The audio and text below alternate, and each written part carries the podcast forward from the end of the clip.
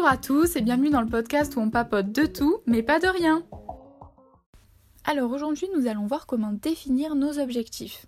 Donc premier point, à quoi ça sert un objectif? En fait, un objectif, ça va servir tout simplement à nous améliorer, à progresser dans un domaine, à améliorer une compétence, une aptitude, une, des connaissances ou autre. Mais ça va permettre de nous améliorer, de nous faire progresser. Donc ça c'est très important de l'avoir en tête pour voir vers où on va en fait, à quoi nous mène vraiment cet objectif? Le but c'est de nous améliorer nous, c'est d'atteindre l'objectif, c'est pas la fin en soi. La fin en soi c'est nous de progresser dans tel domaine et pourquoi? Parce qu'on aspire à être comme ça, parce qu'on aspire à avoir cette capacité, cette aptitude, etc.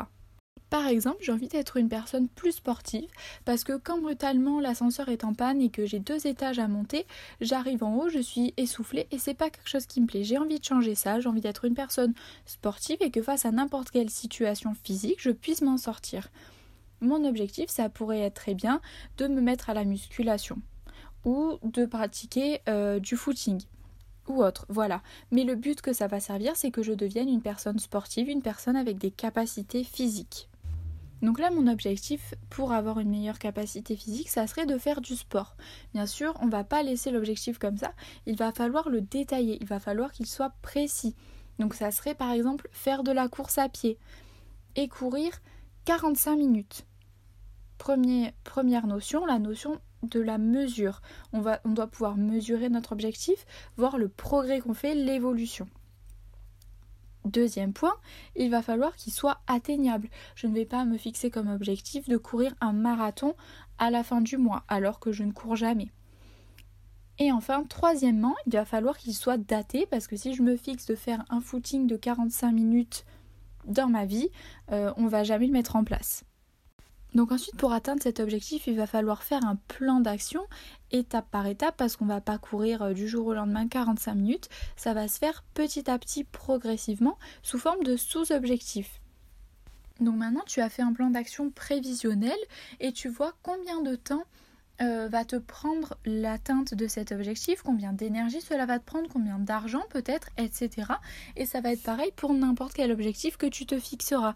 C'est-à-dire que l'atteinte d'un objectif, progresser dans quelque chose, ça va toujours avoir un coût. Et c'est à toi de voir si, euh, une fois que tu as conscience de ce coût, tu es prêt à le mettre, oui ou non. Donc si pour toi le coût de cet objectif n'est pas intéressant, si le jeu n'en vaut pas la chandelle, si tu n'as pas envie d'investir tout ça dans cet objectif, eh bien tout simplement tu le rayes et on n'en parle plus. A l'inverse, si tu acceptes cet objectif, ce sera en connaissance de cause. Tu as vu ce qu'il allait t'en coûter et combien il allait falloir que tu investisses pour l'atteindre. Donc maintenant, ce que je t'invite à faire, c'est de mettre ça par écrit. Donc pour chaque objectif, écrire la date à laquelle tu veux qu'il soit réalisé, pourquoi tu veux le réaliser et ton plan d'action. Donc ça, ça peut se faire peut-être à travers un calendrier ou autre. Maintenant que tes objectifs ont été mis au clair et qu'ils ont été définis, il te reste à les atteindre et nous allons travailler sur ça dans le prochain podcast.